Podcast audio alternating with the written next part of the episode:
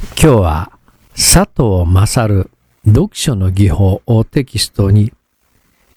誰でもできる超速読で知識をアップデートする方法そんな話をしていきましょう。小説入門書何が何でも長編小説が書きたい大絶賛発売中小説家鈴木喜一郎の小説講座放課後ラジオ。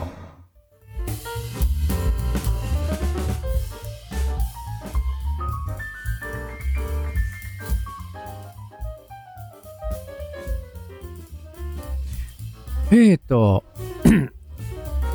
ああ、えーと、今日は、えー、以前小説の超速読法の話をしたので、まあその続きです。今日は、あの小説のしあ小説はね、速読には向いてないんだけれど、資料ね、そういった類のものは割と早く読めるので、今日はその資料を早く読む、資料の超速読法。だいたい慣れれば一冊を4分から5分で読めるっていうふうに、えー、佐藤勝さんの方では書いてます。うんと、僕はもうちょい早いかな。好き、ざっと当たりをつけるぐらいだったりするとね。えっ、ー、と、えっ、ー、と、まあ、佐藤勝のこの超速読法うんと資料超速読する方目的っていうのは大きく3つあると。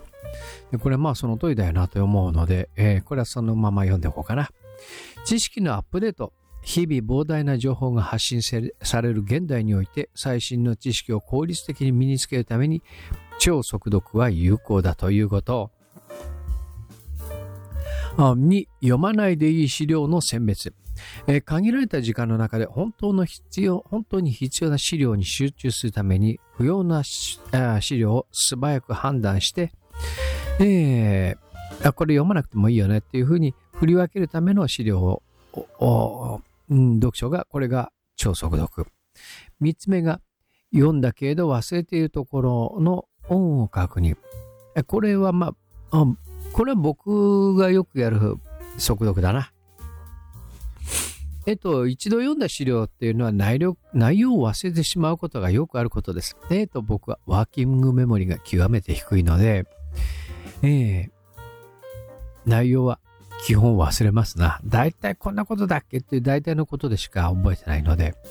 えー、超速読によって記憶を効率的に呼び起こすことができますということです。で、これね、えー、超速読をするには、えっと、まあ、資料に関して言うと、その、やっぱりね、いきなり超速読ってできないですよ。速読もできないし。えっ、ー、と、資料を速読するためには、以下の2つの条件が重要ですということです。その1、十分な基礎知識の知識、蓄積で。ある分野の基礎知識がなければ資料の内容を理解することができない。日頃から読書、日頃や読者、学習っていうか、え、ー、と、基礎知識がない 基礎知識がない分野に関して言うと、速読も超速読もできないということはあります。だから基本的な、うん、学習っていうのは、まあ、不可欠だということです。えっ、ー、と、速読にはいくつか有効な技術があります。代表的なものとしては以下の3つが挙げられます。1、アイスキューブリーディング。資料全体を素早く流し読み、えー、重要な情報を把握する技術です。あ、僕がよくやってるのはこれだな。あプレビューリーディング。資料の目次や章立て、図表などを事前に確認し、内容を予測する技術です。えっ、と、新書などは先にあの、目次立てっつって、ね、企画書の段階で目次を送り、それで誤差が出たら本文を書くっていうことは、まあまあ、よくあるパターンですな。えー、スキミング、スキャニング、重要な箇所を重点的に読み、えー、必要な情報を素早く抽出する方法。技術です。大体この3つが挙げられるということだそうです。えー、僕が使ってるのはこのアイスキューブリーディングだね。それがほとんどだな。あと、プレビューリーディングはやります。えっ、ー、と、資料の目次だ、章立てっていうので、大体こういうのた、あこういう章で組まれてるよねっていうことを見て、そしてスキミング、スキャニングっていう重要な箇所を重点的に読むと。大体この3つ、独立してるというよりは複合して使うか。複合して使ってるよね。こうやって見るとね。えっ、ー、と、資料超速読には以下の手順を踏むと効率です。えー、1、資料の目的を判断する。2、目的を明確にする。3、そこで速読の技術を活通用する。4、重要な情報をメモするということですが、えー、1、資料の種類を確認する。資料の種類種類によっては適切な読み方が異なります。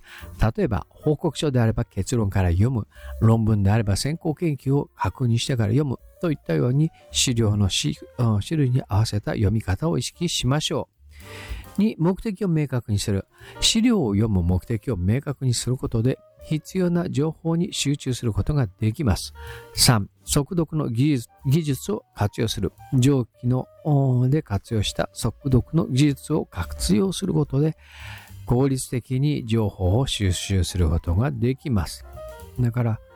どんな種類なのか。うん。ということと、読む目的を明快にする。つまり、えーと、アップデートのために読むのか、読まないでいい資料なのか。っていうところ。前一遍読んだけど読み直さなきゃっていう、そのために読むのかっていうことの目的を把握するっていうことが大事です。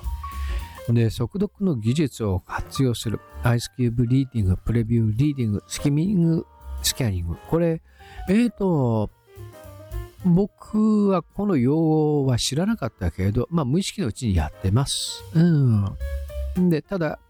これ、あの、知っといて損はないので、まあ大事だよねっていうことは言えます。で、4つ目の重要な情報をメモするっていうことで、えっ、ー、と、佐藤勝の読書の技法では、あ重要な情報をメモすることで後で復習しやすくなるというようなことを書いておられるんだけど僕はえっ、と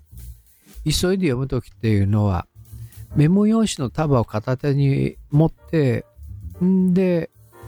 メモは取らないです。えっと、あ、ここと思ったところにはメモ用紙を挟むという風です。えっと、ポストイットだと何年か経つとこう、紙が傷むこともあるのでね、えっと、メモ用紙を付箋代わりにして挟んでいくっていう風です。メモは取らないです。メモを取ってる時間が惜しいっていうこともあるけど、そこに書いてあるんだから、まあメモする必要ないよねっていうふうに割り切ってやってます。で、えっと、こう、まあ、速読の技術、えっと、これだけネットの検索が普及している時代でも、やっぱりね、こう、速読って何が必要かっていうと、検索でピックアップして読む読み方だと、必要な情報しか出そこしかスポット的に出てこないけれど、速読でダーッと目を飛ばして読んでいくと、関係ないところもざっと一応目に入るのでね、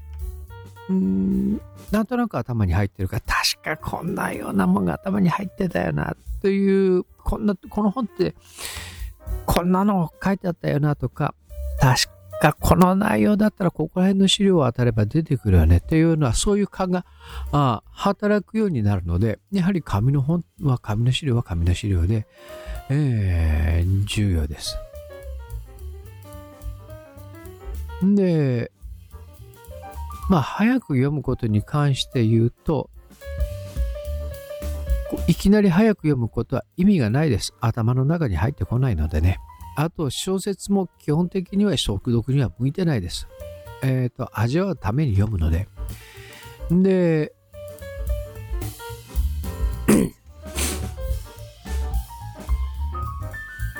えー、資料に関して言うと基礎知識、例えば歴史の知識だとか例えば法律の知識だとかそういったものの基礎知識がないと早く読みたくても読めないのでやはりあの基本的な知識というのは自分の専門分野の何が専門かということをそういうことを把握するまずそういう最初の地道な努力をしなければ速読はできないということは忘れずにいることが大事です。ただまあ、あの資料に関して言うと、こなれた資料。えっと、あのね、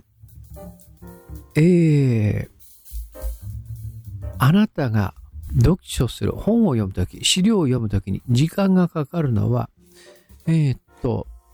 あなたの読むのが遅いのではなくて、その分野に関する知識が全くないわけだから、それは時間がかかるのは当たり前ではある。なので、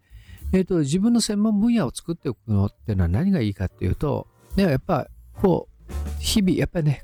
これが得意っていうものがあれば、それだけ深いし、資料ものアップデートも簡単よっていう、そういうことがあるんです。で、知識のないものをどれだけ早く読もうとしても全く頭に入ってこないのでね、そこら辺のところは忘れないようにしましょう。えっ、ー、と、僕の小説の読み方は特殊なので、えー、こう、人にはお勧めしないし、生徒にも勧めない。えー、っと、別にそれは秘訣だからでも何でもなくて、えー、